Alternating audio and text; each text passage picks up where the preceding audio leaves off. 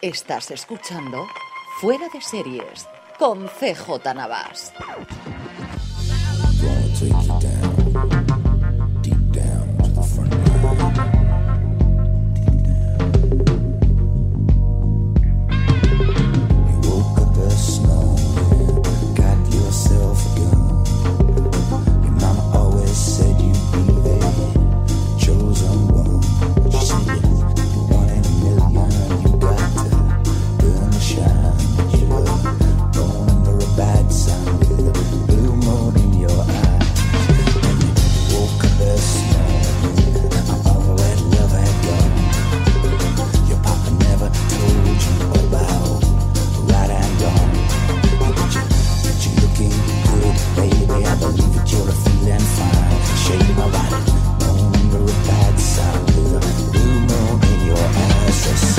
Desde el juicio del siglo en el centro de Los Ángeles, California, estás escuchando FDS Review, el programa en el que cada semana analizamos, comentamos y destripamos un episodio, una serie o, como es este caso, una temporada concreta de una serie.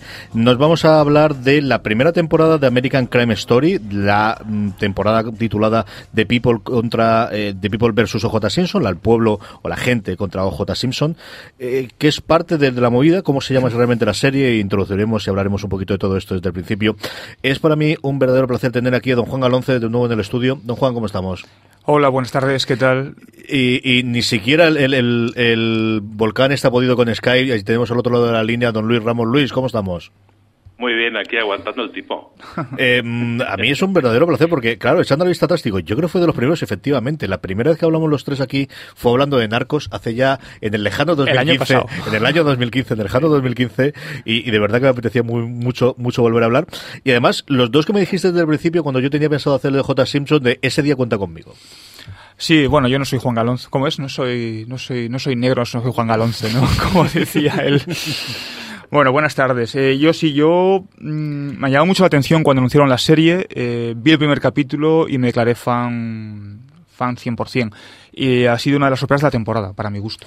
Luis, tú también tenías mucha ganas de hablar de esto muchísimas ganas porque la verdad me encantó la serie, pero también te soy sincero, yo vi el primer capítulo, me encantó, ya hablaremos a detalle, pero el primer capítulo tira mucho, o sea, te engancha muchísimo, pero para mí fue un golpe un poco, un bajón, el segundo capítulo, que era el que yo más ganas le tenía, porque es la imagen que yo creo que está en la retina de los que ya tenemos cierta edad, que es lo de la persecución, y ahí como que me bajó, me parece un capítulo más débil que los demás, me parece el más débil de la temporada, entonces como me bajó un poco el interés, ¿no? Y entonces creo que habíamos hablado ya, habíamos chateado de, de comentar sobre esta serie digo, me pongo al día, me puse a ver el 3, 4, 5, ya no paré, ya no paré. Impresionante serie, súper recomendadísima. A mí me encantó también y vaya por delante y como siempre sabéis tenemos en FDS Review, vamos a hablar primero sin spoilers un poquito, bueno, dentro de lo que es spoilers, que aquí cuando es una cosa en la que narra de una forma tan directa la realidad es siempre más complicado, pero sí que, bueno, pues distripando menos lo que es la serie y luego con mucha más tranquilidad después de poner no la sintonía, porque aquí la sintonía no es nada, así que vamos a poner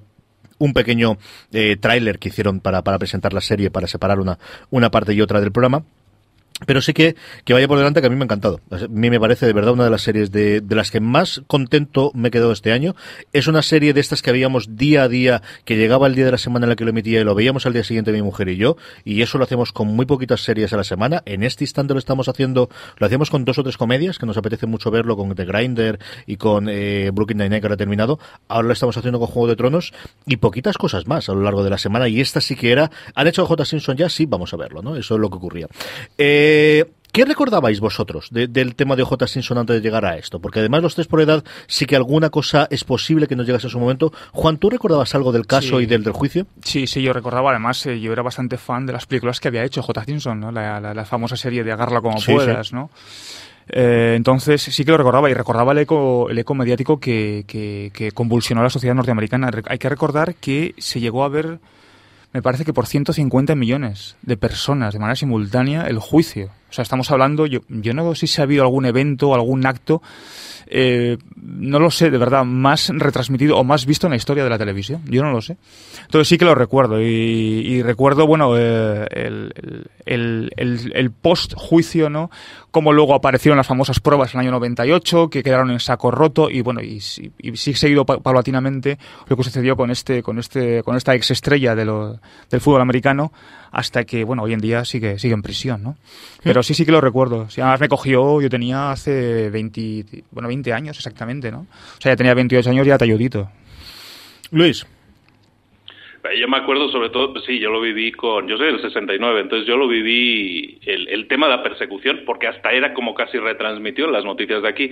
Eh, OJ Simpson, ¿quién era? Pues era el tío de las películas de Agárralo como puedas, era el negro de las pelis. O sea, yo no tenía referencias de fútbol americano, pero pues es, para que nos hagamos la idea, es el Michael Jordan del fútbol americano, básicamente. Era la super gran estrella, el tío famoso que hacía películas, que salía en la tele y que hacía anuncios de Hertz. Y este tío, de repente, eh, acusado de asesinato. Yo no lo seguí mucho porque tampoco en las noticias se daba seguimiento aquí en España del, de todo el tema, pero sí recuerdo todo el revuelo que se produce al año siguiente con el tema del pues, el resultado del juicio, ¿no? Y también me llama mucho la atención porque eh, en España no se veía que hubiera o sea, los juicios se pueden ver por televisión. Era algo como muy nuevo, no era un concepto en sí televisivo que digo, no entiendo. O sea, como lo están retransmitiendo en directo. Eso era como, como muy novedoso y llamó mucho la atención. Creo recordar que es el primer juicio que, que fue así y la verdad es pues muy espectacular, ¿no? Y bueno, claro, y todo lo que ha traído pues durante años, ¿no? Ahora es como un meme en sí mismo, ¿no? Todo este, todo este tema de OJ Simpson, que siempre se, se acude a ese tema, a referenciarlo, pues al el acusado que no fue acusado y todo eso, ¿no? No, vamos, es un, una, una historia mundialmente famosa, yo creo. Sí, yo recordaba yo recordaba el veredicto, recordaba que estaba Kardashian, yo recordaba la figura de Robert Kardashian, nunca tuve claro, yo pensaba que era el, el gran abogado defensor de él, no, no, eso posteriormente lo fue, pero sí recordaba, ¿no? De cuando las Kardashian empezaron a ser conocidas, yo al principio las conocí, yo sí, sí, es este era el que estaba de, de, Robert, yo eso sí lo recordaba, o después me enteraría, o Dios sabe, ¿no? Recordaba algunas de las escenas, recordaba algo, y fundamentalmente el veredicto, y luego sí sabía lo que había ocurrido, alguna cosa lo que había ocurrido de él. Porque es cierto que en España él era el que aparecía en las películas agárralo como puedas. Era la persona con eh, todavía mantenía era un tío imponente, ¿no? Que es una cosa que en el casting luego podemos comentar de, qué ocurre con Cuba Golden Jr. haciendo de él, y es que era un tío eh, con esa presencia, aunque ya estaba retirado, aunque ya había quedado, pues eso, para jugar a golf con ricachones blancos y con para hacer los, los algunos anuncios de Hertz y alguna cosita más, pero era un tío que todavía se conservaba físicamente bien y que funcionaba, y pues eso, pues un, un atleta retirado, ¿no? Un gran atleta eh, que lo había sido absolutamente todo en el fútbol americano y que con 40 años, pues el tío estaba retirado. Es que yo creo que conocemos la historia de, de como, como jugador o como estrella del fútbol americano a raíz de las películas. Es como yo conocí la historia de J. Sí, Simpson. Aquí, desde luego, es, es, como nos llegó. Y luego yo, más recientemente, sí había visto toda la escena del Bronco, que yo no recordaba verla en su momento, en un documental que yo he recomendado muchas veces y que vale muchísimo la pena, de la primera jornada de 30 por 30, de la primera jornada de documentales que se hicieron por el 30 aniversario de SPN, cuando lo dirigía Bill Simmons, antes de tener la guerra civil esta que tuvieron entre Bill Simmons y, y SPN, que se llamaba 17 de junio de 1994. Es un documental que a mí me parece espectacular, que combina tres historias que ocurren el mismo día, que es eh, la celebración de un título de la NHL del, del campeonato del mundo de, de, del campeonato perdón, de hockey sobre hielo por parte de los Giants de Nueva York, si no recuerdo mal. La último recorrido, creo recordar, que es de Palmer o de Niklaus en el Masters de Augusta. O no, no, en el Masters de Augusta no, porque el Masters sería eh, previamente. Ahora lo busco exactamente. Y es el día de la eh, del Bronco. Es el día de la toda la persecución del Bronco, ¿no? El documental es una cosa muy curiosa porque no tiene voz en off, no tiene entrevistas y todo lo que hace es combinar escenas, combinar eh, vídeos emitidos en televisión durante ese día o de la trastienda, de cosas que se estaban grabando en continuidad dentro de la televisión, eh, con todos los cortes de cosas que aparecen en, el, en, la, en la propia serie, ocurre en varios momentos, cuando aparece Bob Costas o cuando aparecen los, los distintos, eh, vamos a pasar, eh, cuando estaban haciendo la final de la NBA, que de repente cortaron para, para enseñar en otro lado o en, la cámara pequeñita lo que está ocurriendo. ¿no? Eh, a mí me gusta mucho, a mí es un, un documental que de esa jornada, como os digo, que me gustó muchísimo, eh, y luego el principio de la, de la Copa del, de la Copa de, de fútbol, de que era la, del Campeonato del Mundial de, de, fútbol que era esa de Estados Unidos, que era ese año y que empezó en Chicago, era el mismo día, ocurre sí. eso era. La última, aquí lo tengo por fin la, la celebración de, de, Nueva York de los Rangers que ganaron la Stanley Cup de, de, de, hockey sobre hielo. Arnold Palmer, eh, Palmer era la última ronda que hacía en, la, en el Open de Estados Unidos, el principio de la Copa del Mundo de eh, fútbol y el tema del, como os comentaba, que era el quinto partido del campeonato de la NBA y toda la, la esta del Bronco. Es un documental que a mí me gustó muchísimo y que os pondré las sonos para que tengáis. Y eso es la referencia que yo tenía cuando me encaré con la serie, que por un lado decías, ¿qué me va a aportar esto? que va a ser aquí y por otro lado el hombre, pues es un tema que me interesó, que hace mucho tiempo de él, que quizás no hemos vuelto a revisitar, ¿no? Y luego es cuando uno empieza a ver quién está detrás o quién ha cogido esta cosa. El nombre, y es cierto que con el nombre se ha jugado porque cuando yo conocí la serie, todo el mundo hablaba de ella en la crítica americana como American Crime Story y poniendo el nombre de Ryan Murphy por delante, y era este el tío el que lo había hecho por delante. Es cierto que cuando empiezas a escarbar, esto es una cosa que habían hecho entre Scott Alexander y Larry Karaszewski. Apellido imposible, sí. Sí, sí, de estos complicadísimos de origen polaco. Esta gente había hecho mucha película de biografía muy en el estilo que cuando tú ves lo que es el, la serie lo entiendes. Si es que hicieron Ed Wood en su momento, hicieron La gente contra Larry Flint, o Larry Flint como se llama aquí en España, que yo era la que más se acerca, Man on the Moon, que también es otra cosa. Es decir, tiene pinta de que esto, y ellos de hecho lo comentan en Otra cosa es poner las sonos, que es una entrevista que le hicieron en Writers Panel de Nerdist a ellos dos comentando todo el proceso de creación de la serie, que vale mucho la pena.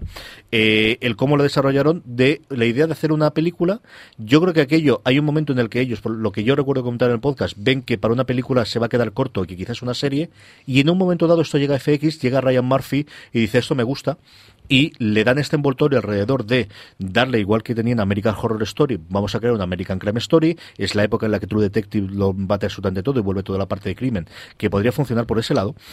¿Esto, esto fue anterior o posterior a, The Jinx por parte de, la, HBO o de Making a Murderer por parte de Netflix? Previo. Previo, ¿no? Lo que fue el, confirmarla y el hablarse de ella y toda la labor de casting y todo demás, previo a cualquier cosa de estas. Esto estaba desde el 2014, el 7 de octubre del 2014 se confirmó que iban a hacer la serie. Y a partir de ahí empezaron con todo el casting. Eh, casi al principio ya tenía a Cuba Gooding Jr. y a Sarah Paulson y posteriormente durante los primeros meses del 2015 es cuando lo confirmaron. Eh, Jinx fue en esa en esas navidades y Making a ha sido estas navidades de, de 2015. Pues entonces les pilló, la, les pilló la ola de Serial, porque Serial es de septiembre, yo Eso creo, sí entonces le dan luz verde en octubre. Sí, sí, sí, yo creo que, que Serial, los primeros episodios sí que serían a lo mejor un, un enfoque y ves que es dentro de ese movimiento, ¿no? De, de, de, ese revitalizar eh, este tipo de, de historias. Eh, más cosas, nada, eh, queda al final la serie como 10 episodios, luego comentaremos que ya hay confirmado una segunda temporada, hablaremos eh, finalmente de ello, pero yo creo que poquito cosa para, para ir situando y para haber situado por dónde va la serie, nos ha encantado los tres, estos son los miembros, está basada en un libro, esa es la otra cosa que quería decir, y es que está basado en un libro de Jeffrey Tubin que se llama La carrera de su vida, la gente contra ojos a Simpson, de eso de ahí lo sacan, que yo me he leído conforme veía la serie, y os comentaré ahora por qué empecé a leerlo, y es porque tenía ganas de más, y cuando después de ver el primer episodio tenía ganas de que me contasen más cosas y qué ventajas y qué inconvenientes tiene el libro que yo vale la pena. Eh, vamos a poner el corte, ya hablamos con spoilers ya con tranquilidad de lo que nos ha parecido la serie, de los personajes y de todo demás. Pues ahí vamos. Yeah, what have you got? Got two victims in Brentwood. Brentwood? Nobody gets killed in Brentwood.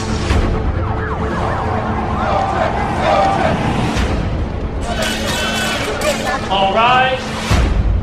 You're going to say this case is all about race? Yes, because it is. Do you think he did it? She was terrified of him. I'm not a public personality. I don't know how to do this. He's my friend. I don't turn my back on people. You're turning your back on Nicole. Who the hell signs a suicide note with a happy face? I ain't trying to be respectful. I'm trying to win. You want to make this a black thing? Well, I'm not black. I'm OG.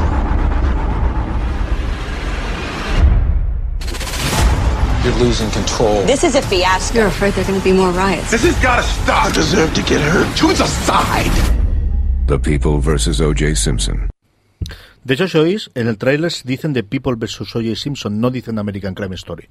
Eh, que por eso he cortado ahí, luego decían estreno en FX, no sé qué, no sé cuántos, pero para que oigáis que esa es la parte en la que lo confunden. A ver, para hablar de esta serie yo siempre tengo el problema de qué es lo que cuentas, ¿no? Cuentas la parte artística de qué te ha parecido la serie y luego, claro, qué es las reflexiones que te hace hacer sobre lo que son el caso en su momento, lo que supuso para eh, la televisión americana, lo que supuso para la forma en la que entendemos las noticias a día de día, a día de hoy, este ciclo 24 horas continuo de las noticias, a donde has llegado, ¿no? Em, vamos a ir a salto. Yo creo que, que, por mucho que nos empeñemos una cosa u otra, es imposible que no se, pues eso, que, no tengamos hmm. y la mezclemos entre las dos, ¿no? Eh, Empecemos hablando, yo creo que de los personajes y de los actores y del casting, ¿no? ¿Qué os ha parecido el casting? ¿Quién os ha gustado? ¿Quién os ha gustado? ¿Quién echabais? Eh, ¿Qué podría haber cambiado? Yo creo que hay uno sobre el que podemos hablar, que es Cuba Godin Jr., que puede funcionar, y luego del resto. Juan, empieza tú. El, bueno, es el renacimiento de Cuba Gooding Jr., ¿no? Para mí ha sido una, una absoluta sorpresa. Llevaba una temporada, llevaba unos años en un, por un cauce un tanto espeso, ¿no? Y con películas de muy bajo presupuesto, películas directamente a, a vídeo o a, o a video on demand, y no acababa de, de relanzar su carrera fue una sorpresa cuando lo vi en el casting, cuando vi la, cuando vi el, la primera vez que vi el anuncio de American Crime Story y vi el, vi el elenco, me sorprendió bastante. Porque físicamente no son parecidos. No son, pero para mi gusto no son parecidos. Hay una, él es mucho más bajito que Wagner Junior, tiene menos compresión atlética, eh, los, las facciones del rostro tampoco se asemejan demasiado. Pero sin embargo, me parece que lo ha conseguido. Yo he estado viendo trozos de, en YouTube, que hay un montón, ¿no? De, de, de escenas del, del, del, juicio donde aparece J. Simpson en el juicio y tiene muchísimos gestos que ha adoptado para sí. Es decir, ha hecho un trabajo, ha hecho un trabajo de mimetismo con el personaje original, con J. Simpson brutal. Me ha gustado mucho eh, Travolta, a pesar de ese engendro que se ha hecho en la cara, que le ha venido creo que muy bien para interpretar al papel de, de Shapiro. Me ha gustado mucho Courtney Baines, me ha parecido que lo ha hecho muy bien, interpretando a Johnny Cochran. Y me ha sorprendido también un actor que a mí me, me gusta muchísimo, aunque se prodiga un poco en cine, que es Nathan Lane, eh, interpretando a Lee Bailey, que es el, se dio a conocer en el cine hace muchos años con G. Hackman y Robin Williams en La Jaula de las Locas, y que es un afamadísimo actor de teatro en, Broadway. Por otro lado, aunque yo nunca he sido, y atención, que alguien me podrá matar, fans de Friends, me ha sorprendido mucho Debbie Swimmer me ha parecido que ha hecho un muy buen papel de, de, Kardashian. Y, bueno, ya hablaremos de las escenas finales, de las escenas que a mí me ha gustado, pero una de las que más ha gustado la ha interpretado él precisamente, siendo no siendo como no soy muy fan de Friends, ¿no? Pero sí, la verdad es que, sobre todo, Cuba Gooding Jr., o sea, me ha sorprendido muchísimo porque me tomé la molestia de ver en YouTube varias, varias imágenes del, del juicio, varios tramos del juicio, y se ha mimetizado con el personaje de una manera sorprendente. Luis. A mí el casting me parece probablemente el más brillante que yo he visto en muchos años. O sea, porque es difícil señalar eh, matices malos en, en, la mayoría de ellos. Pero para mí sí hay, aquí estoy en desacuerdo con Juan, hay dos puntos que a mí me parecen muy mejorables. Lo que pasa, eh, pues vamos a ver por qué, ¿no? También cada uno. El caso de O.J. Simpson. A mí Cuba no me parece O.J. Simpson, no me lo creo. Veo a Cuba Gooding Jr. con sus tics y sus cosas. y, y a ver, el tipo es un tipo que medía, un, mide 1,90, ¿no? Y, y, es mucho más alto que sus abogados, impone mucho más. Entonces, físicamente no da el pego. Y, y, sobre todo, cuando estás en un casting tan acertado en el que todos son prácticamente clones, en muchos casos, de, de los originales, eh, siento que Cuba Gooding Jr. no es la persona adecuada. Es un buen actor, lo hace bien, trabaja con lo que le dan, con los miembros que le dan, porque mm. el tipo está ahora sí, sin diálogos, o sea, tiene muy poco mimbre para trabajar, está sin diálogos y él lo único que hace es reaccionar en silencio prácticamente toda la serie, ¿no? Está ahí sentado y solo puede reaccionar físicamente, ¿no? Ese es su trabajo, es bueno, pero sí yo siento que no es el casting adecuado, podían haber optado, entiendo el casting, ¿no? En el sentido que es un nombre, es un tipo que tiene un Oscar, entonces pues es un hombre acertado en ese sentido, e incluso puede haber un paralelismo entre él y O.J. Simpson, ¿no? Es un, una persona conocida venida menos, si quieres, ¿no? Mm. Y el otro agujero para mí de casting, pero es que es el productor de la serie, es John Travolta. Es que no me lo creo. Sí he estado viendo mucho YouTube y a mí no me convence nada. O sea, John Travolta está en otra serie diferente. Está haciendo manierismos, es maniqueo. No sé, es muy raro verle, no me lo creo para nada. Aparte, no sé, los otros son tan realistas y él es tan teatral que no me, no me, no me, da, no me da el personaje, ¿no? Y sobre todo luego habiendo, viendo, habiendo visto el original. Yo quiero destacar a tres, o sea, sí, Kardashian está súper bien, Schwimmer y todos esos. En general, todo el equipo del Dream Team, que llaman, de aquella época, pero para mí yo destacaría tres actores que yo creo que van a estar en la carrera de los premios. Es Marcia Clark, que es la sí, sí, abogada, la fiscal, que es Sarah Paulson, que está impresionante, impresionante. En, en, el otro banquillo tenemos a Johnny Cochran, que es el Corny Vance, que se come toda escena en la que salga. Él es el protagonista de la serie al final porque se come todas las escenas.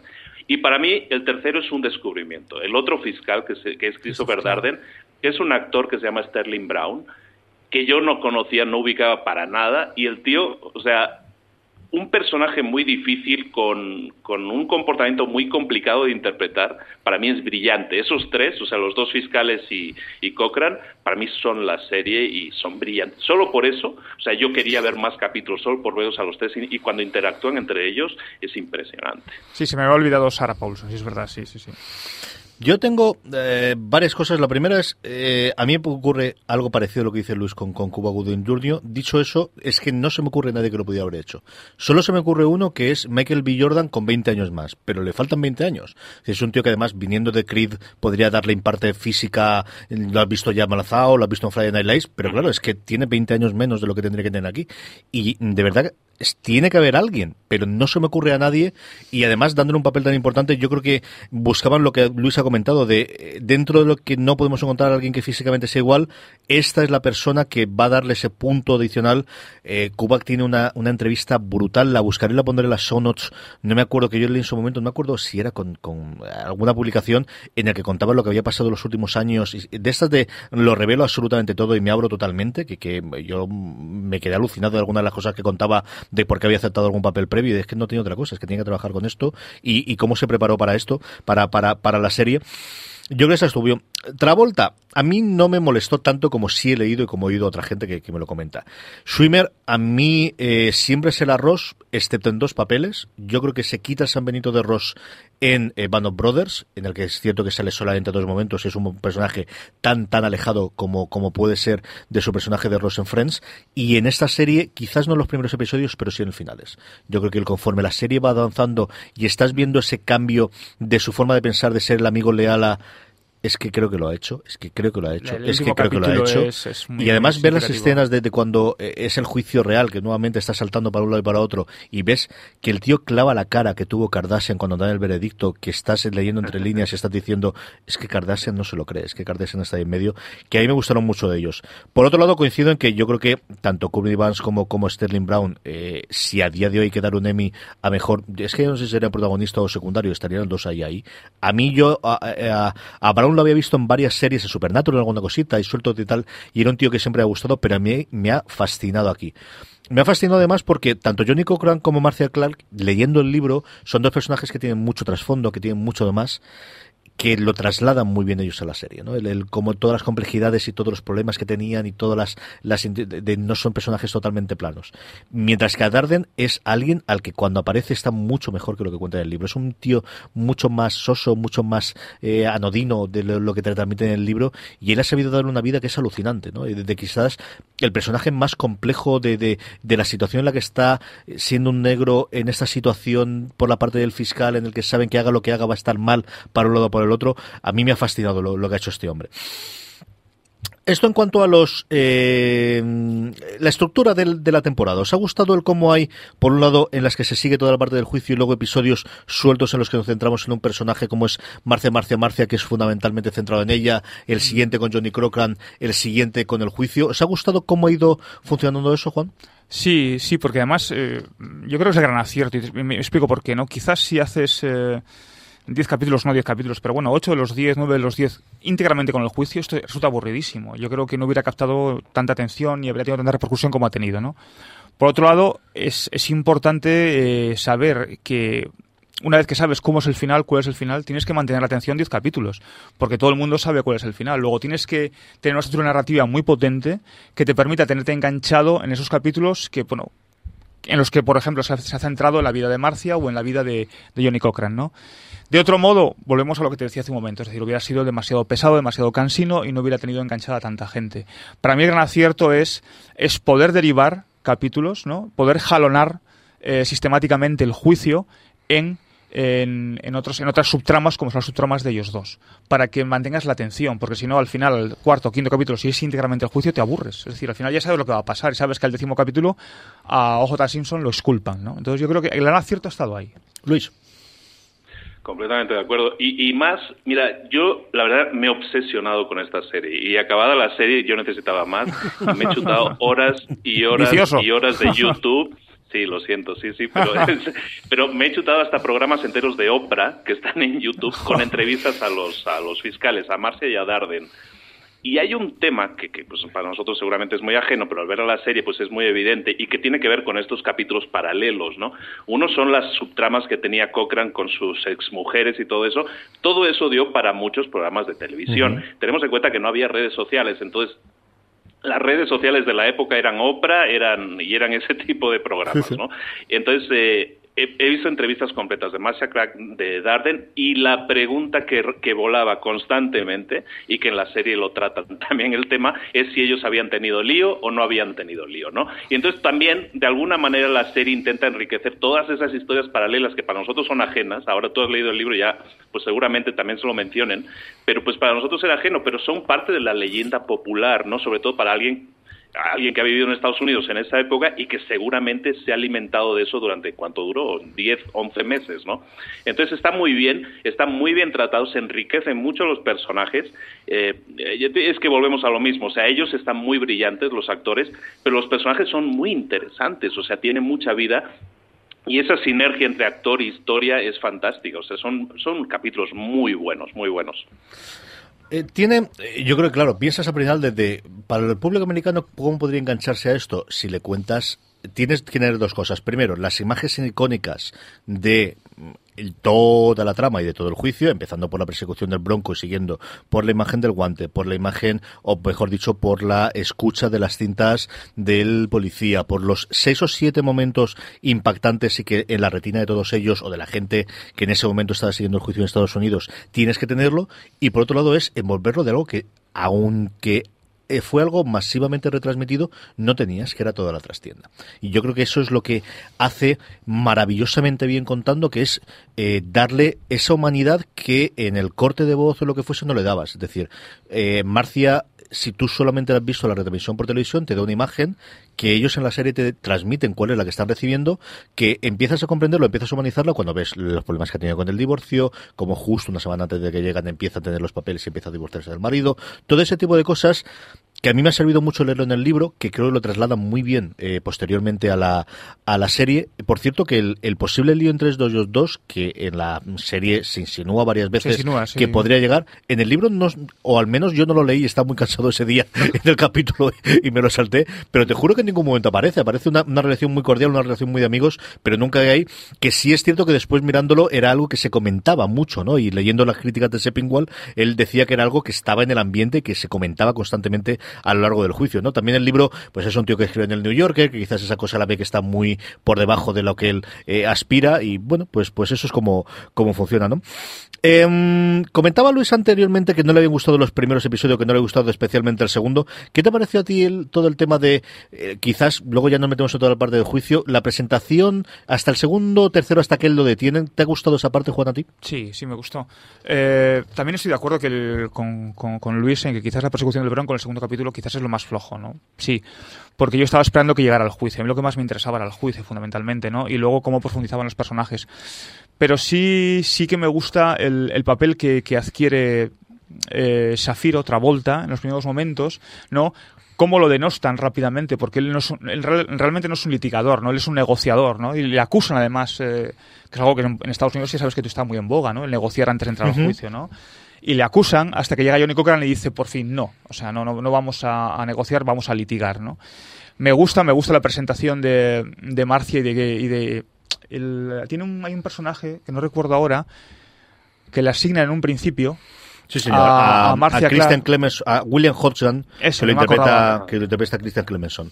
A mí me gusta, me, gusta el, trasiego hasta llegar a, al personaje de Christoph. Me gusta muchísimo porque las dudas que adquiere él, no sabe si es porque es negro, y en una causa donde se va, se va a juzgar a una exestrella del fútbol americano y de la televisión y del cine y tal, negra, eh, va a ser algo relevante o no para el caso. Es decir, creo que, creo que está muy bien presentado, sobre todo que está muy calibrado. Es decir, está todo en su justa medida y, no sin que sea antes del tiempo, ¿no? En, en otras series de repente te encuentras cuatro, cinco, seis protagonistas, te los presentan de repente en el primer capítulo y ahí te los comas, ¿no? Aquí no. Aquí yo creo que está jalonado y que está segmentado para que poco a poco vayas adquiriendo más interés. Y sí, es verdad, eh, coincido con, Luis en, lo del Bronco, porque yo en realidad estaba esperando más al juicio, es lo que a realmente más me atraía. ¿Fue por eso o porque no te gustó a ti el, episodio especialmente, Luis?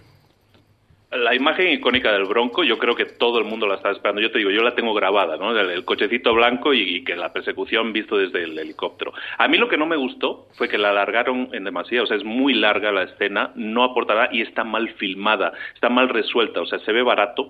Porque, primero, porque el Bronco va a 20 por hora, porque pasan cuatro veces por el mismo tramo de autopista, que es el que cerraron para filmar esa escena, supongo. Entonces, a mí me, me resta muchísima credibilidad, ¿no? Sobre todo por eso y porque se alarga demasiado. O sea, es como, como Juan, ¿no? O sea, vámonos directamente. Aparte, como que es un intermedio, ¿no? O sea, ya te está llamando la fiscal, la fiscal ya quiere que vayas, venga, vamos a empezar, ¿no? Estamos todos ya deseando que haya, pues que haya lío, ¿no? Y entonces esa pausa con, con estos dos paseando por ahí por el bronco, y aparte es que se ve que este paseo, cuando en la realidad la cosa es que sí iba a bastante velocidad en las imágenes reales, eh, pues como que no me lo creo, me saca mucho de la película, y entonces como que no me, me, me parece una pausa innecesaria y alargaron, porque al final fue un capítulo entero, o sea, fue demasiado. Pues a mí me gustó mucho. A mí me gustó mucho. Lo estaba viendo. Me pareció que Cuba es el único momento en que el pobre puede actuar y estar ahí. Me gustó ver a Cío al volante. ¿Qué quieres que te diga? Al final creció con estas cosas y tiene estas cosas.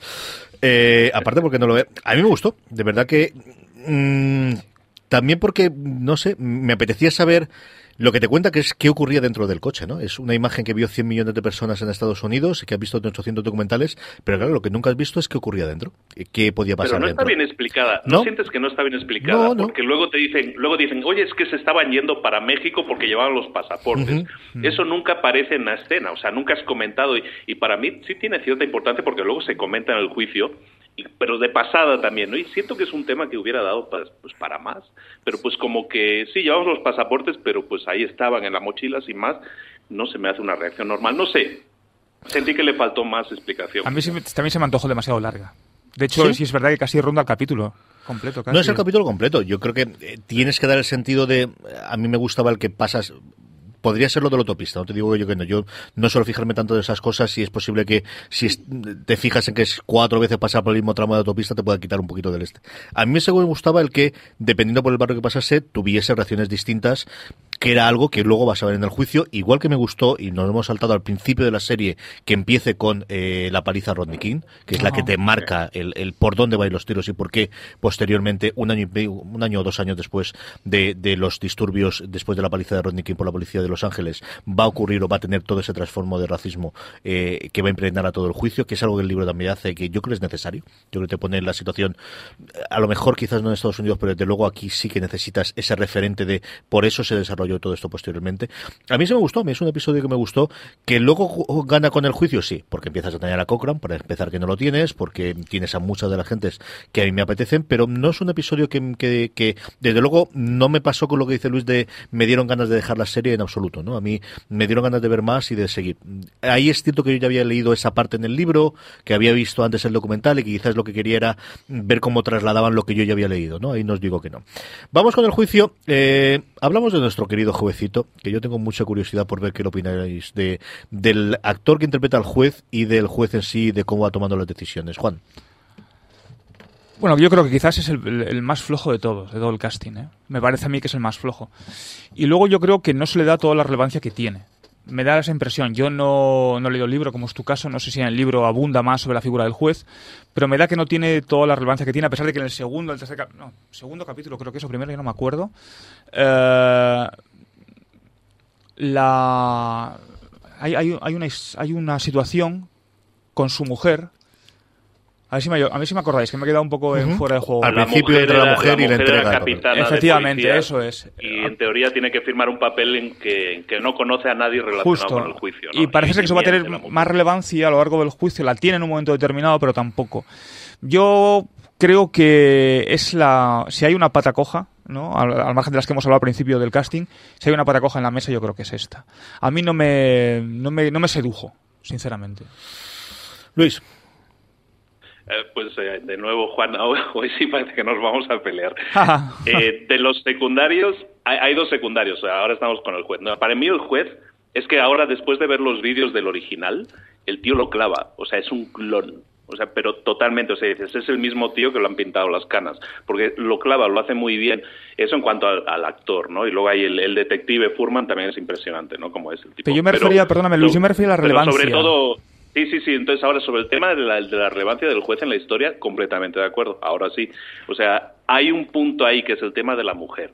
Hay otro punto que es el tema de las cintas, que es en la parte final, en, el que su decisión, básicamente su decisión es la que hace eh, virar el juicio a un lado o a otro. No se le da la relevancia adecuada y yo creo que el juez, bueno, si miras los vídeos de nuevo de la época, el tío estaba eh, ridiculizado en todo programa Saturday, o sea, programas nocturnos y todo eso, porque el tipo era como, ¿cómo decirlo? Un tipo que se dejaba manipular y en este caso por el equipo por el equipo defensor, ¿no? Y como que le, como que estaba demasiado pendiente de los famosos y como que tiraba más para no era equilibrado en ese sentido. Eso se pierde en la en el en el juicio, en las escenas de juicio y yo creo como tú que tiene más relevancia en el resultado final de lo que se le da en la serie.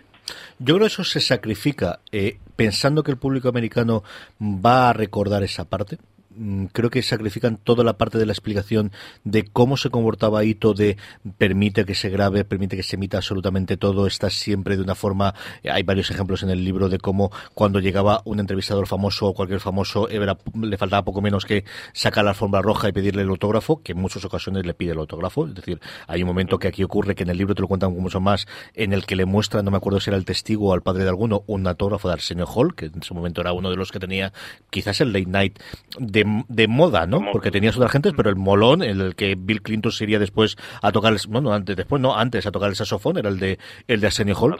Eh, mm, esa parte yo creo que se pierde. Igual que hasta cierto punto se pierde la parte de la mujer, que es fundamental para decidir finalmente, él se encuentra en una situación entre la espada y la pared de que trozos de las cintas permito oír y es por lo que él lo eleva en esa cosa muy frenética que ocurre en el penúltimo episodio con todas las cintas que quizás si no lo conoces pero nuevamente yo creo que ellos juegan con que esa parte sí se conocía que esa parte sí fue conocida el que él se decide elevar esto a un juez superior y el juez superior decide qué es lo que se va a poder oír de las cintas porque él no se atreve a decir quiero que se oiga toda o no quiero que se oiga nada porque no quiero que diga barbaridades que dice de mi mujer ¿no? y mi mujer ha firmado un papel que sabe que es falso porque sí que conocía y todo eso es posible que se pierda en la traducción o se pierda en la adaptación de necesitamos contar muchas cosas en los últimos episodios.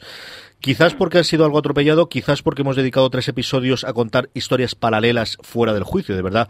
Y yo quiero hablar de esos tres episodios, que es Marcia, Marcia, Marcia, el siguiente episodio que es el que se centra en la vida previa de Cochrane, que es, eh, ah, dame un segundo, que lo tengo aquí, conspiración, eh, teorías de conspiración, y luego el del jurado, que a mí es posiblemente el episodio que más me fascina, porque creo que es una cosa que nadie había contado nunca de cómo viven 12 personas, que no son 12, sino 24, porque eligieron 12 más los alternados, que al final solamente quedaron 3 por no llegar a participar, de la gente que tiraron y volvieron a hacer, cómo esa gente está secuestrada, pero secuestrada, y es que ese es el, secuestro de americano, no es kidnap, desde luego, pero la palabra americana es sequestered, y yo casi la traduciría directamente por nuestro secuestro, durante un año, en un hotel, teóricamente sin poder contar nada y lo demás, ¿no? ¿Qué os pareció? Marcia, Marcia, Marcia, empecemos por él. Juan. Bueno, eh, yo creo que para mí, para mí, yo creo que probablemente sea el mejor capítulo. Esto va por gustos, ¿no? Pero probablemente sea el mejor capítulo. Hay que tener en cuenta que ella es, es ayudante fiscal, es mujer, eh, blanca acusando a una ex estrella del fútbol americano, insisto, eh, estrella de cine, de, anuncios de publicidad, eh, negro, con una presión mediática de la población negra en las calles brutal, con el precedente de Rodney King. además, ella con el problema del divorcio, con el problema de la custodia, es decir, o sea, mm, y todo eso lo reduce, o sea, perdón, lo reduce, lo resume en la mayor parte en este capítulo. Y es donde realmente te das cuenta de las debilidades y las fortalezas que tiene ella, ¿no?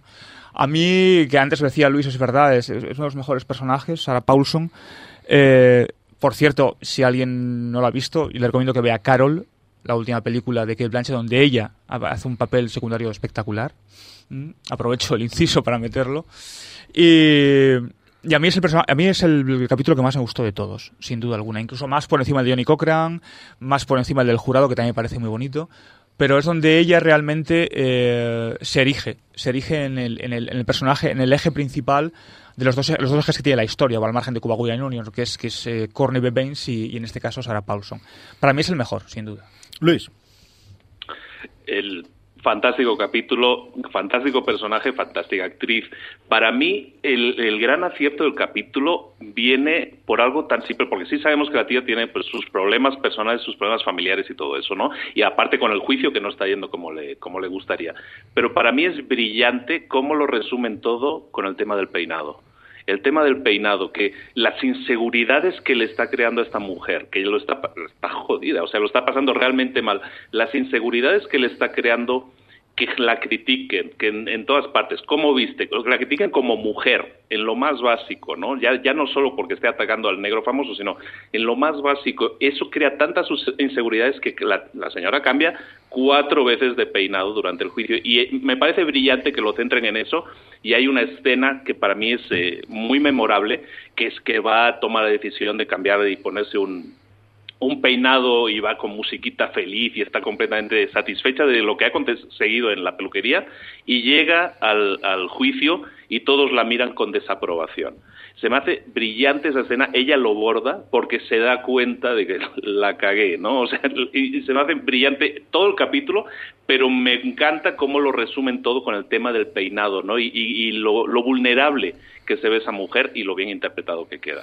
A mí ella es alguien que me ha encantado siempre, me encantó en Estudio 60, que tiene un personaje eh, eh, rarito y complicado y de esas cosas que tiene siempre Sorkin, y a mí me encantaba, es de los recuerdos que yo tengo de, esa serie como alguien que me gustaba mucho como la interpretaba, y este episodio me gustó especialmente porque viniendo del libro, una de las cosas que tenías es, eh, hasta entonces lo estaba complementando mucho la serie, veías que la serie te contaba pulso por paso lo que ocurría en el este sin profundizar nunca en los personajes que me lo estaba dando el libro, ¿no? El, libro sé que prácticamente dedica un capítulo a, en algún momento a alguno de los personajes principales de toda la historia y esa eh, acababa de leerlo yo creo que hacía dos o tres días toda la parte por un lado de Marcia y por otro lado de Cochrane, ¿no?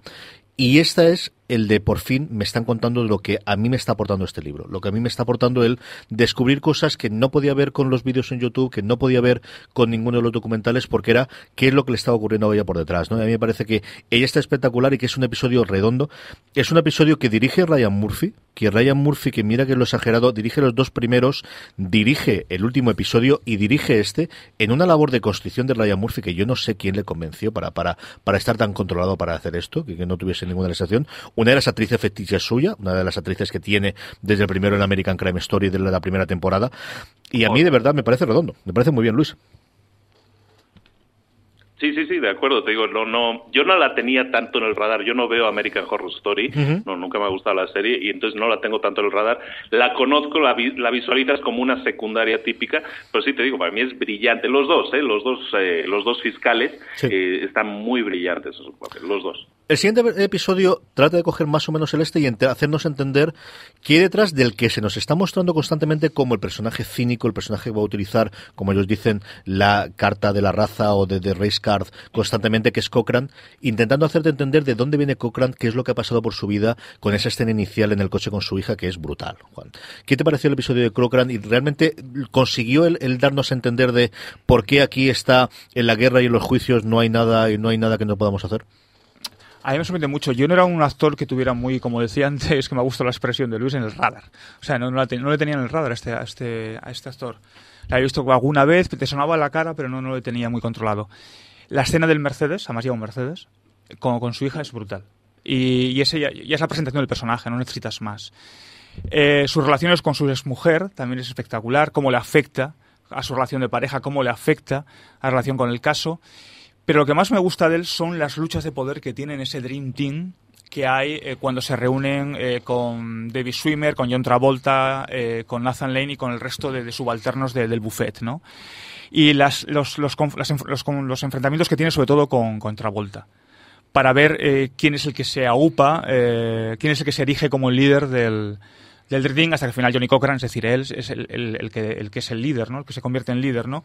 Él aprovecha fundamentalmente la baza del racismo, sabe que es la baza que tiene que jugar, es la baza que juega. Eh, de hecho, eh, uno de los ejes para mí del juicio son las dos, las dos declaraciones de, Furham. Y, creo que a partir del, del precedente de Rodney King, cuando llega Johnny Cochran y cuando te explica a partir de, ese, de, esa escena del Mercedes y con la niña lo que ocurre, eh, sabes que va a ser la baza principal. De hecho, la juega así, ¿no? A mí me gustó mucho, me gusta cómo afronta, además que lo, lo anoté aquí, o sea, es hablamos de racismo, hablamos de brutalidad policial, hablamos de deporte, espectáculo, fama, o sea, culpas. Él lo, logra tejer un puzzle donde todo eso tiene cabida y es lo que muestra finalmente ante, ante, el, ante el jurado por un lado y del juez por otro. ¿no? A mí me gustó mucho. Ojo, yo le digo, no insisto, no lo tenía en el controlado este actor y me sorprendió. Luis. Yo sí lo había visto en alguna película de los 90 y tal, pero también es un actor secundario que nunca había tenido su gran oportunidad. Esto, este papel le hace brillar. A mí me gusta mucho la historia del personaje y cómo él se cree de alguna manera, y te lo van a entender en el último capítulo, cuando ve la tele los resultados de lo que está pasando eh, a nivel social, él se siente un elegido de Dios para esa misión. Su misión es, de alguna manera, señalar la injusticia del hombre negro, ¿no? Y este es el medio por el cual lo va a hacer. Y de alguna manera hay escenas en las que sucede eso en, la iglesia, o sea, toda una iglesia rezando para que le vaya bien. O sea, de alguna manera hay una misión superior aquí, ¿no? O sea, son los blancos contra los negros y es nuestra oportunidad de defendernos y dar un golpe en la mesa, ¿no? Y él es el elegido para hacerlo, es el líder, es ese Moisés, ¿no? Él yo creo que se siente, se sentía, porque el Señor murió, se sentía de esa manera. Y, um, y todo gira alrededor de eso, evidentemente. Empieza la serie, hablamos de raza. Nos estamos situando en un. Y, y la verdad, los, el tema de la raza en los años 90 en Los Ángeles y todo aquello era inmensamente complicado, ¿no? Y todo eso afecta a todos, al juez, a todos. Él lo único que hace es crear la famosa duda razonable, ¿no? Esto es duda razonable. Es que el poli plantó pruebas, es que el poli nos quiere, nos mira feo, es que el poli habló mal de nosotros. Todo eso va orientado, pues sí, a ganar el juicio, pero ganar el juicio para él no es tan importante como establecer esa posición, esa postura social en la que él es ese Moisés que guía a los negros al camino de la verdad y que estaban muy presionados entonces porque los negros siempre eran culpables en todos los juicios y todo eso. Es muy interesante como él lo, lidera. El actor se come la pantalla de nuevo. Eh, cree en el personaje, cree en lo que está haciendo y la verdad es, hipnótico, para mí es hipnótico verlo actuar, la verdad es, es fantástico. Él tiene, yo creo, dos o tres momentos. A mí este es el episodio que lo humaniza, que te hace comprender el por qué él está haciendo todo esto. Hay un momento eh, previo que es cuando él no tiene claro que quiere acoger el caso porque todo lo que él ha estado luchando no tiene nada claro que esto sea así. De hecho, él, y ocurre en la serie, ocurre en el libro, eh, hay alguna declaración previa cuando simplemente es el analista, porque él era la persona a la que se hablaba cuando había cualquier juicio racial, era la persona que tenía el nombre para hacer eso. Y por un lado, todo el mundo coincidía en que este tenía que ser el abogado defensor de J. Simpson, y por otro lado, él, mm, hay alguna declaración previa en la que él da por contado que, que, era culpable. El que lees entre líneas se lo tiene claro, y él duda muchas veces en cogerlo, no el caso, y eso está la broma aquella que le hace un tío llevando por teléfono haciéndose pasar por los J. Simpson y que no lo coge, pero estuvo dudando, estuvo durante mucho tiempo hasta que realmente lo coge y hay un momento en el cual decide que se lo coge tiene que coger las riendas, ¿no? Y a partir de ahí empieza toda la pelea constante, fundamentalmente con Sapiro, no, solamente con Sapiro, sino eh, con el resto de la gente de el que manda soy yo. Y esto la única forma de sacarlo es por este caminito del señor y hay un momento en que J. Simpson dice eh, todo seguir lo que dice Johnny y a partir de aquí todos tiramos. Y a mí creo que la otra escena en la que sí me gusta muchísimo cuando él dice hemos ganado a otro nivel distinto es cuando ve a Bill Clinton después del juicio, en el último episodio, en una imagen grabada, hablando del juicio. Hmm. Y ese es el momento en el que además a él le ves eh, emocionado y llorando alegría mucho más incluso que en el juicio, ¿no? De, he logrado romper esta barrera, he logrado hacer para la parte que estaba elegido, eh, como comentaba antes Luis, eh, de una persona con toda esta complejidad con mucho trasfondo, con el problema de, maltrato que había tenido y con la denuncia de su mujer previa, y con, es decir, porque al final es un humano, es que no es ninguna persona bondadosa ni ninguna cosa encantadora, era un tío que hacía muy bien su trabajo, que tenía una misión que se había establecido a sí mismo, venido por pues todo lo que cuenta en este episodio. ¿no? Eh, nos quedan, yo creo que unos 10 o 12 minutos, así que eh, lo del jurado lo podemos comentar por encima, pero simplemente es, es un episodio que a mí me fascinó, como os digo, y es una relación muy directa del, del de un capítulo concreto que ocurre en el, en el, en el libro y a mí me gustó mucho porque es una cosa que no hay. Podemos comentar de eso, pero lo otro que quiero que me comentéis es el final de la serie, ¿no? ¿Qué ocurre con el juicio? ¿Qué ocurre con el final del juicio? Y esos veintitantos minutos, casi treinta minutos que tenemos a posteriori, de por un lado ir cerrando los arcos de todo el mundo y por otro lado la típica imagen del antes y el después, cómo se quedó el cuerpo con todo eso, Juan. Bueno, en esa parte final, que es que hay una, secuencia de montaje de varias escenas ¿no? de, los, de los protagonistas, a mí lo que más me sorprendió, bueno, es el final me parece espectacular, que es cuando él mira la estatua, cuando Cuba él mira su propia estatua, ¿no? Y yo creo que es cuando toma conciencia de que no va a volver a ser O.J. Simpson. No va, a volver, a ser- no va a volver a ser The Juice, ¿no? El, el- el- el zumo, ¿no? Como él mismo se denominaba, ¿no?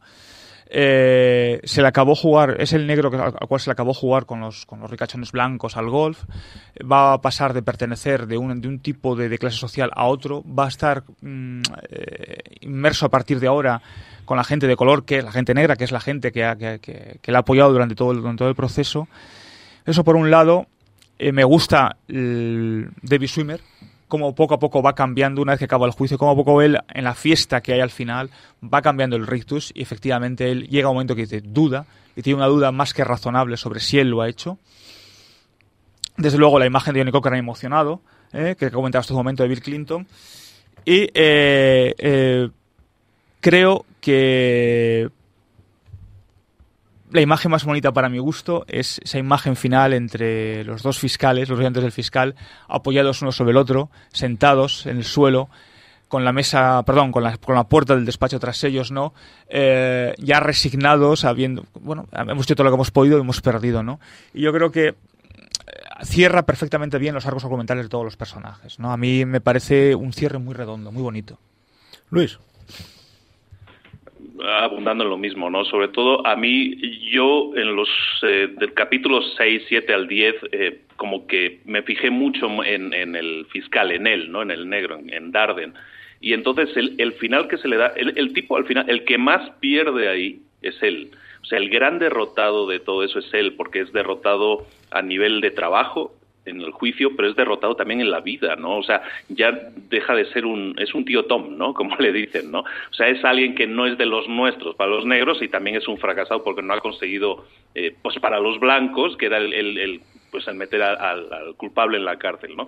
Ese gran derrotado que es él, a él me encanta en ese capítulo y es algo porque como que es más secundario, pero a mí me parece que lo borda todo el tema de la fiesta de O.J. Simpson igualmente, ¿no? O sea, el, el, el, todo ese arco que, que, tiene David Swimmer. A ver, es que hay, hay, un tema que yo creo que en la serie, bueno, y en este caso en la realidad, todos sabían que Simpson era culpable. O sea, aunque lo hayan preguntado implícita o explícitamente, todos lo sabían. Hasta le habían hecho una, una prueba de la verdad y había salido que no. O sea, todos lo sabían, ¿no? Menos Swimmer, ¿no? Menos eh, Kardashian. Y entonces, el arco de él, que es de alguna manera pues no creérselo porque es mi mejor amigo y llegar a ese punto de que tengo dudas, tengo dudas hasta que al final no, es que no te creo, no te voy a volver más, ¿no? Como le dice a la exmujer y no, ya no, ya no va a ser mi amigo ya. Ese, ese es un arco muy humano, ¿no? Muy humano y ahí Swimmer que tiene ese punto de debilidad en su actuación siempre, pues lo, le queda muy bien, ¿no? Entonces todo el tema de la fiesta, sobre todo que es una escena diseñada para ese para ese punto, está muy bien. Eh, a mí yo solo quisiera de, de destacar una cosa que no lo hemos comentado los Goldman son los padres de, del otro asesinado, ¿no? Porque pues allá hubo dos asesinados. Y ese gran olvidado que fue en la, en la vida real, aquí también le dan su lugar, ¿no? Y esa familia es la que dice, bueno, ¿qué hacemos ahora, no? Cuando están en el, en el parking ahí pensando, bueno, ¿qué vamos a hacer ahora? Ese que vamos a hacer ahora es que hubo un segundo juicio por lo civil y que lo ganaron y se demostró que, que Simpson eh, era culpable, ¿no? Y se me hace pues brillante que también tenga esa gente en su lugar porque pues es el yo hasta pensaba digo la segunda temporada temporada podría haber sido ese juicio, ¿no? Pero bueno, sí, sí. muy muy bueno, muy buen capítulo, muy buen cierre para todos los personajes en general. A mí me pasa una cosa curiosa y es que el primer episodio que yo vi lo tenía que terminaba justo en la escena que acabas de decir ahora de qué vamos a hacer aquí. Y me fui esa noche a la, a la, a la cama pensando que el episodio había terminado ahí. Eh, leyendo mismo, después ¿eh? las reviews, de, leyendo después las reviews, eh, di, no, esto no ha pasado, esto no la y al día siguiente vi y nos faltaban veintitantos minutos, ¿no? Eh, yo quiero volver a agradecer, porque tanto zumbo, el de zumbo a veces a Ryan Murphy, el director del último episodio, que duró un minuto, una horita larga, es Ryan Murphy, que normalmente está controladísimo y hace una verdadera labor eh, brutal, ¿no? Eh, a mí me encanta la parte de la fiesta por lo que decís, por esa realidad de eh, has quedado libre pero en otro mundo distinto del que saliste y después de un año mmm, es cierto que no vas a estar en la cárcel condenado por un doble asesinato eh, ni con pena de pena de muerte no porque desde el principio lo descartaron pero no lo has tenido de esa forma pero mmm, tu mundo es otro totalmente distinto ¿no? y ya no solamente lo que cuenta Luis de del juicio civil sino posteriormente a este se le va totalmente la cabeza de hecho hoy está en la cárcel sí. por una movida que tuvo posteriormente la Vega rarísima extrañísima en de, atraco, sí, de intentar armada, robar sí. cosas de, de memorabilia de, de deporte muertes una cosas eh, extrañísimas, ¿no? A mí me gustó mucho, me gustó las tarjetas, me gustó cómo acaba con las dos víctimas, que una vez más es una cosa que en el libro se, se recomienda, eh, se comenta, ¿no? El, el, el, el, el, cómo llevaron siempre a las dos víctimas que fueron las grandes olvidadas del juicio, que al final nunca te, eh, y en la serie yo creo eso lo recargan muchas veces, sobre todo con los padres de él. Y mmm, por otro lado, eh, yo creo que estaba eh, muy bien la traslación, o al hilo de lo que comentaba Juan, él constantemente en el trasfondo, en el libro explícitamente, el, autor está convencido de que es el criminal, de que es el asesino, como aquí esa no es una cosa que se plantee. Y entiendes o sobreentiendes que muchísima de la gente entiende que él es el asesino, pero que el juicio va por otro lado, cosa que incluso en el episodio del jurado se habla claramente de eso y habla de alguno de los jurados de esa parte de mm, no estamos juzgando si eso no, sino que el juicio es una cosa mucho mayor, mucho más grande, ¿no? Eh, segunda temporada. Aquí hay dos cositas de las que podemos hablar de segunda temporada y es que por un lado tenemos la segunda temporada de la serie que va a ir sobre el huracán Katrina y las consecuencias sin saber nada más. Y por otro lado es a la estela del exitazo que ha tenido. Hay varias cosas que ya estaban en proyecto sobre el mundo de J. Simpson que se van a estrenar. Para empezar este mes de junio, entre SPN y ABC, se va a estrenar un documental de siete horas sobre J. Simpson. Las tres primeras tres horas y media llega desde que él es nada del instituto y toda su carrera de, de fútbol americano hasta antes del juicio y luego el resto, ¿no? Eh, creo que había un par de documentales también por ahí eh, corriendo, que es algo que podemos comentar. Y luego, ¿qué podemos esperar de esta segunda temporada en la que los guionistas no van a estar, en la que sí va a seguir Ryan Murphy? No sé a quién van a traer, no se sabe absolutamente nada más, pero sí va a ir en el mundo de Katrina. Juan.